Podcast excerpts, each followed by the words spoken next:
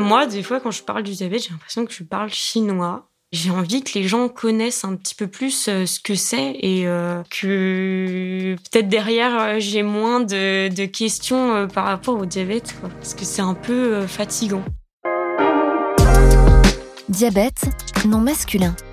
Le diabète est une maladie caractérisée par une hyperglycémie, c'est-à-dire un taux de sucre trop élevé dans le sang.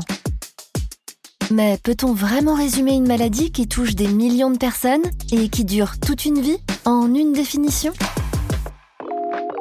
Aujourd'hui dans Mon diabète à moi, Roman, 18 ans, nous raconte son diabète et son combat de tous les jours pour faire connaître sa maladie.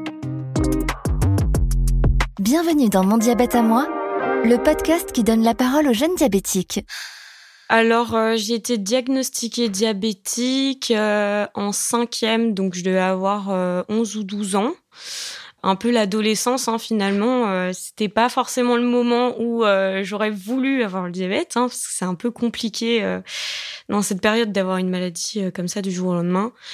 J'ai été diagnostiquée parce que je buvais énormément d'eau beaucoup de fatigue. Euh, je suis une personne qui va beaucoup me promener euh, avec ma maman parce que euh, on a un chien et en fait c'était pas possible pour moi de faire plus de 15 mètres. Au final, j'étais fatiguée, j'avais juste envie d'aller me coucher.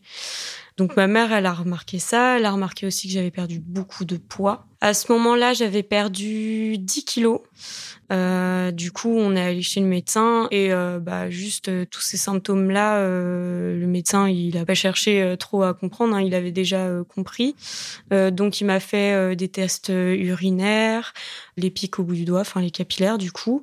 Et puis il m'a dit vous êtes diabétique. donc moi au début je comprenais pas trop. Et après, quand on m'a expliqué, euh, bah, j'étais euh, un peu euh, anéantie dans le sens où je comprenais pas, j'arrivais pas à, comprendre pourquoi ça m'arrivait d'un coup comme ça, parce que en plus dans ma famille, j'ai pas de personnes qui ont un diabète de type 1, donc je comprenais pas pourquoi moi. Au final, enfin c'est toujours la question qui revient, c'est pourquoi moi? Des fois, on nous dit que c'est souvent dû à un choc émotionnel, euh, la pollution, toutes ces choses-là euh, environnementales finalement, mais euh, on n'a jamais une réponse à, à notre question et euh, bah du coup, euh, on commence à s'en inventer des fois carrément pour essayer de, de se rassurer et de se dire bah c'est pas de ma faute en fait. Moi, je suis partie du fait que euh, c'était un choc émotionnel, parce que juste avant, euh, j'avais eu euh, déjà de l'harcèlement et la perte d'un proche. Donc finalement, je sais pas. Je sais pas pourquoi le pourquoi du comment, mais en tout cas, il est là. Et maintenant, faut vivre avec. Au tout début, euh, à l'école, euh, moi j'étais plutôt euh, contente, dans le sens où bah je faisais mes capillaires devant tout le monde, j'avais mes stylos, je me piquais, etc. Donc j'avais plein de questions. Et bah quand on est jeune, on adore avoir plein de questions sur soi. et quand on est au top sur un sujet, on adore en parler. Donc au début, j'étais super contente et au fur et à mesure du temps, euh, bah, j'ai eu des amis qui se sont vachement éloignés de moi. Et euh, du coup, à ce moment-là, c'était euh, très compliqué pour moi de l'accepter, du coup, parce que j'avais l'impression que le diabète, ça m'éloignait énormément des gens, et que les gens s'éloignaient de moi à cause de ça. Et je pense qu'au final, c'était pas du tout la raison.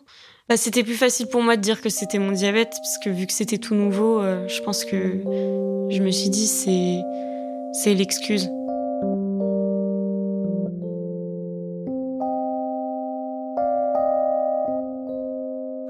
Après mon diagnostic, je suis passée sous pompe. Euh, bah c'est collé à la peau en fait constamment. Donc euh, les questions on les a. Et en fait, j'essaie de le cacher au début le plus possible parce que j'aimais pas. D'ailleurs, c'est pour ça que je pense que ma saison préférée à cette époque-là, c'était l'hiver. parce que du coup, je pouvais mettre que des manches longues, personne me posait de questions et j'étais tranquille.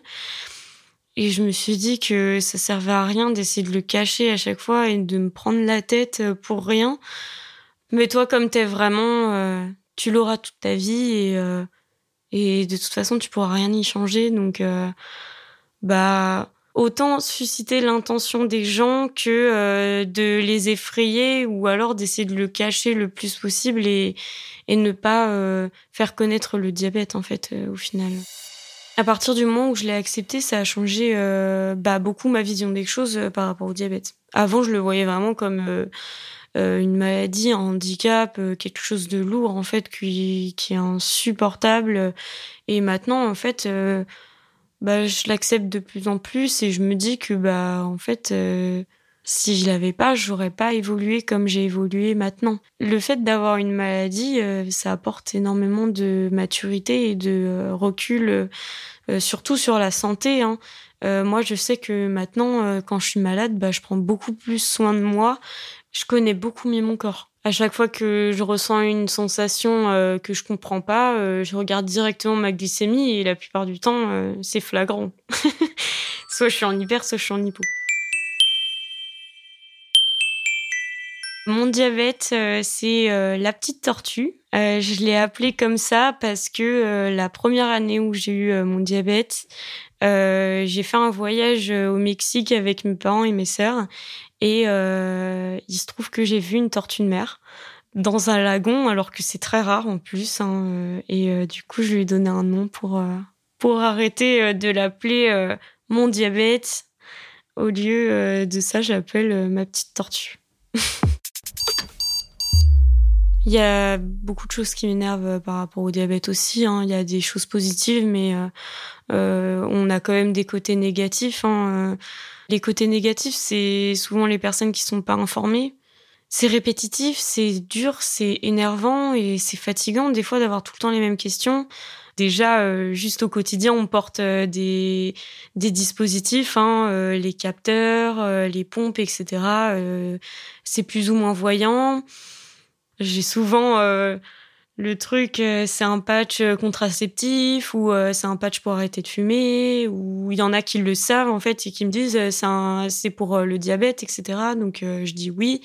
Après, des fois, il y a d'autres personnes qui le prennent un peu plus mal et qui pensent que c'est un capteur pour les personnes qui sont dépendantes de drogue ou, ou de choses comme ça. Donc des fois, ouais, des fois, j'ai des regards euh, malveillants et euh, c'est pas agréable euh, tous les jours.